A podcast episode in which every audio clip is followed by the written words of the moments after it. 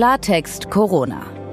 Infos, Hilfe, Zusammenhalt. Ein Podcast von gesundheithören.de und der Apothekenumschau. Einen schönen guten Tag. Mein Name ist Peter Glück. Wir sind gesundheithören.de und wir gehören zur Apothekenumschau. In unserer Redaktion arbeiten Ärztinnen und Apotheker, die auch Journalisten sind. Ich bin heute allein für Sie da. Dr. Dennis Ballwieser ist ab morgen wieder mit dabei. Und heute ist Montag, der 11. Mai 2020. Die Behörden und das Gesundheitssystem sind mit der Corona-Pandemie gefordert. Unterstützung bekommen sie auch vom Roten Kreuz, unter anderem mit mobilen Arztpraxen und Fiebermessstationen und Ältere und Hilfsbedürftige zum Beispiel bekommen Hilfe beim Einkaufen. Auf welche Probleme das Rote Kreuz dabei stößt und mit welchen Herausforderungen man dort noch rechnet in Zukunft, das will ich jetzt mit Paul Polivka besprechen. Er leitet den Rotkreuz-Kreisverband im bayerischen Dachau und ist dort auch für den Krisenstab im Einsatz. Herr Polivka, einen schönen guten Tag. Ja, ich grüße Sie. Schön, dass ich dabei sein darf. Was sind denn die Aufgaben, die das Rote Kreuz jetzt gerade zu bewältigen hat? Also wie sieht, sieht bei Ihnen die tägliche Arbeit aus? Ich muss sagen, es hat sich einiges verändert, äh, seitdem der Katastrophenfall in Bayern festgestellt wurde. Ähm, das ist nämlich der Zeitpunkt, wo dann das Rote Kreuz in den ja, Krisenfallmodus wechselt, so dass dann die meine Aufgaben als Geschäftsführer, wo ich ja für das Leiten der normalen Geschäfte tagsüber zuständig war, jetzt wechselt in den Krisenmanager. Und das hat äh, zur Folge, ähm, dass im Endeffekt 80 Prozent meiner aktuellen Aufmerksamkeit der Bewältigung der Corona-Situation, der Corona-Krise dienen. Und in erster Linie äh, steht im Vordergrund die Beschaffung ähm, des äh, Schutzmaterials für unsere Helferinnen und Helfer. Genau, es gab ja zu Beginn der Pandemie da das schwerwiegende Problem, dass die Schutzkleidung eigentlich nirgendwo ausgereicht hat. Wie ist die Lage da jetzt aktuell bei Ihnen?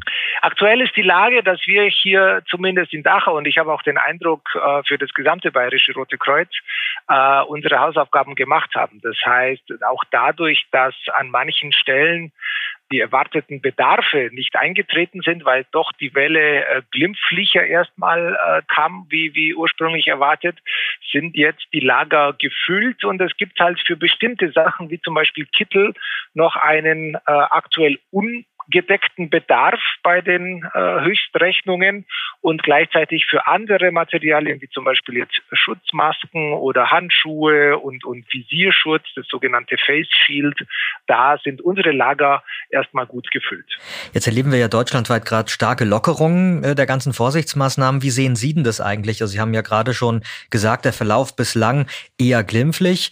Gucken Sie auf die Lockerung jetzt auch deswegen eher mit Gelassenheit oder eher mit Sorge, dass sich so eine zweite Welle vielleicht schneller und verheerender ausbreiten könnte? Ach, ich bin da in so einem Wechselbad der Gefühle, wissen Sie, weil auf der einen Seite bin ich auch Mensch wie jeder andere und ich denke mir, ach, das Wetter ist gut und gerne würde ich in den Biergarten und in die Eisdiele und ich freue mich, wenn mein Junior wieder in die Kindertagesstätte darf. Und auf der anderen Seite äh, habe ich noch die Sorgen und Ängste vor Augen, die wir als Organisation Mitte, Ende März hatten, wie das alles explodieren kann.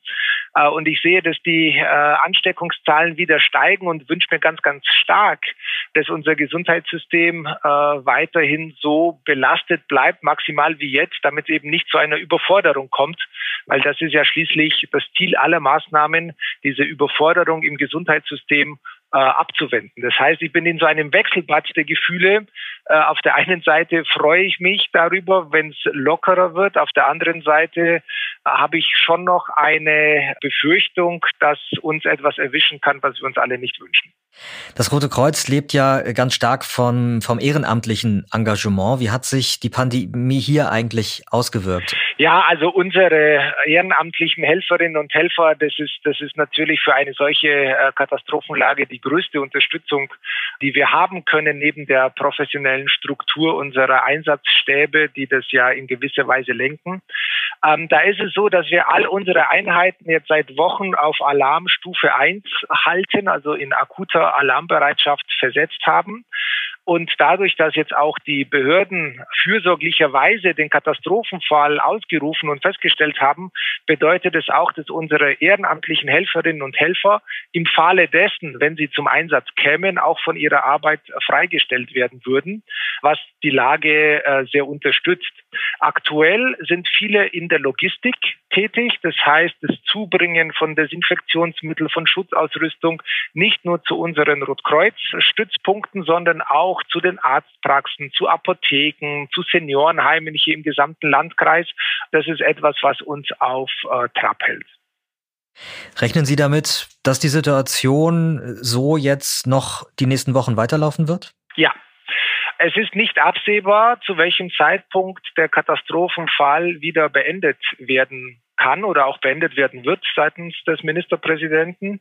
Und deswegen erhalten wir diese Versorgungsstruktur und auch die Alarmbereitschaft aufrecht, auch wenn gleichzeitig dadurch, dass wir in den letzten Wochen unsere Struktur jetzt maximal aufgestellt haben und super vorbereitet sind, wir jetzt zum Beispiel mit unserem Einsatz- und Krisenstab jetzt nicht in die tägliche Lagebesprechung gehen, sondern das jetzt alles im Abstand von zwei, drei Tagen, teilweise auch per Videokonferenzen machen, so dass wir in hoher Aufmerksamkeit und in hoher Wachbereitschaft sind, um dann wieder loslegen zu können. Und ich gehe eben davon aus, dass das auch noch in den nächsten Wochen so beibehalten wird und wir eben entsprechend dessen, was jetzt die Lockerungen bewerkstelligen, dann auch reagieren. Jetzt assoziieren viele Menschen, glaube ich, das Rote Kreuz doch immer erstmal so in erster Linie mit Krankenwagen und mit erster Hilfe auch. Ja. Die äh, Schutzmaßnahmen, die da jetzt so äh, getroffen werden mussten, die erschweren ja die erste Hilfe, zum Beispiel bei Notfällen. Absolut. Wie gehen Sie damit um und wie kommen insbesondere Ehrenamtliche damit klar? Ich sage mal so, besonders hilfreich an dieser Fragestellung ist es zu wissen, was Corona als Virus bei einem selber verursachen kann. Das heißt, ein gesunder Ersthelfer muss überhaupt keine Angst haben, sich einem Verletzten zu widmen, im Sinne von einer lebensbedrohlichen Verletzung. Äh, Sie spielen vielleicht ja auch auf die Mund-zu-Nase-Beatmung oder auf die Wiederbelebung drauf an, wo man mit dem Patienten sehr nah in Kontakt ist. Da ist es so, die Wahrscheinlichkeit ist ja eh sehr gering, dass dann genau diese Person, die jetzt Hilfe braucht, eventuell ansteckend sein könnte. Und dann ist die Wahrscheinlichkeit noch geringer, dass man sich dann auch bei der Erste-Hilfe-Maßnahme anstecken kann. Und gleichzeitig gibt es diese Gefahr. Das heißt, wir sagen, das Retten dieses Menschenleben ist höherwertig als jetzt deine Gefahr, mit Corona infiziert zu werden. Deswegen bitte macht es unter Beachtung all der Vorsichtsmaßnahmen, die möglich sind, wie ich sage jetzt mal ein Tuch äh, drüberlegen und sowas. Also das heißt, wir sagen den Helfern bitte, bitte bleibt weiterhin eurem Auftrag treu und seid erst Helfer da, wo die Menschen eure Hilfe brauchen und achtet auf euch. Also nehmt die Schutzmaßnahmen ernst, achtet auf euch und bitte vernachlässigt die Hilfe trotzdem nicht. Im professionellen Bereich, im Rettungsdienst, sieht die Lage natürlich anders aus. Sobald ein Verdacht auf eine Corona-Infektion besteht, wird natürlich das volle Programm aufgefahren mit Schutzausrüstung, Schutzkittel, Visierschutz und so weiter und so fort, um diese Ansteckungsgefahr zu minimieren. Denn schließlich sind ja die Kollegen aus dem Rettungsdienst, ich sage jetzt mal bei acht bis zwölf Einsätzen am Tag, auch anders gefordert als jetzt der ehrenamtliche, freiwillige Helfer oder jemand, der einfach auf der Straße zu einem Notfall dazukommt. Wenn Sie jetzt vielleicht mal auf die vergangenen Wochen schauen und so eine Art Zwischenfazit ziehen müssten, gibt es irgendwas, das Sie aus der Arbeit der letzten Wochen gelernt haben? Ja, das Zwischenfazit ist, dass wir als Organisation anfangs darauf nicht vorbereitet waren, eine Struktur bereitzuhalten, die für einen solchen Krisen-, Katastrophenfall geschmiedet ist, der sich jetzt über Wochen hinwegzieht. Ne, Sie, Sie können sich das vorstellen. Wir als Rotes Kreuz sind ja bisher bekannt und, und auch äh, wir haben gezeigt, dass wir es können. Bei so Einsätzen wie, ich sage jetzt mal, Zugunglück in Bad Aibling oder Hochwasserkatastrophen, egal ob Dresden, Deckendorf, da sind wir da. Ne? Da fährt unsere Einheit hin, ist vier Tage vor Ort, leistet äh, Hochdruck, fährt nach Hause, erholt sich und in der Zwischenzeit fahren andere Einheiten hin dass wir flächendeckend quasi im gesamten Bundesgebiet oder im Endeffekt bei einer Pandemie weltweit gefordert sind, dass wir keine Verstärkung von außen bekommen. Das hat unsere Struktur am Anfang ein bisschen überfordert. Und da haben wir viel dazugelernt. Und ich glaube, dass vor allem nach der aktiven Corona-Zeit auch die Strukturfragen geklärt werden müssen. Wie stellt sich die Hilfsorganisation oder die Katastrophenhilfsorganisation Rotes Kreuz auf in der Fragestellung, wenn eine nächste Pandemie daherkommt, was ja durchaus sein kann, Also welche Zahnrädchen müssten besser geölt werden, damit wir keine so langen Anlaufphasen mehr haben, wie das aktuell der Fall war. Wenn Sie sich eine Sache wünschen könnten, was wäre das? Was würde Ihre Arbeit erleichtern in Zukunft? Ja, das ist ganz klar. Also ich würde mir wünschen, dass die politisch Verantwortlichen wieder stärker auf die Expertinnen und Experten aus dem Katastrophenschutz und Bevölkerungsschutz hören. Denn Sie haben es vielleicht auch schon in der öffentlichen Diskussion verfolgt, diese Abschaffung der Lagerkapazitäten für Schutzmaterial, die ja dann irgendwann am Ende des Kalten Krieges modern wurde, wo man dann gesagt hat, alles just in time und Sparwahnsinn und Geiz ist geil, das muss man auch auf den Zivil- und Bevölkerungsschutz übertragen.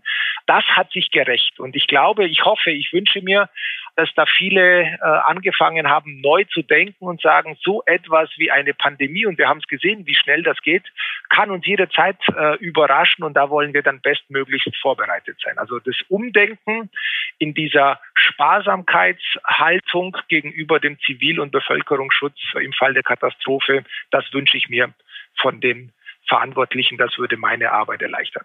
Paul Polivka vom Bayerischen Roten Kreuz, ich danke Ihnen sehr für das Gespräch. Sehr, sehr gerne, hat mich gefreut. In vielen Teilen der Welt gibt es positive Meldungen, was die Zahlen von Corona-Neuinfektionen angeht. Tunesien zum Beispiel verzeichnet zum ersten Mal seit Anfang März keine neuen Coronavirus-Fälle. Und auch die Todeszahlen im besonders hart getroffenen US-Bundesstaat New York gehen langsam zurück. Außerdem meldete Frankreich am Wochenende die niedrigste tägliche Todesrate seit Beginn der strengen Ausgangsbeschränkungen. Ich bin Peter Glück. Morgen klären Dr. Dennis Ballwieser und ich unter anderem gemeinsam, was es mit dieser Obergrenze an Neuinfektionen auf sich hat, wie viel Sinn die macht und was eigentlich in Landkreisen geschieht, in denen diese Obergrenze überschritten wird. Außerdem, Pflege ist in Zeiten von Corona eine der schwierigsten und wichtigsten Aufgaben. Mit welchen Schwierigkeiten Pflegende gerade zu kämpfen haben und wie man sie unterstützen kann, das wollen wir morgen Andreas Westerfellhaus fragen. Er ist der Pflegebevollmächtigte der Bundesregierung. Falls Sie medizinische Fragen rund um Corona haben, dann schreiben Sie uns unter redaktion.gesundheit-hören.de. Und wenn Ihnen Klartext Corona gefällt, dann empfehlen Sie uns doch bitte Ihren Freunden und Ihrer Familie weiter. Klartext Corona. Ein Podcast von gesundheithören.de und der Apothekenumschau.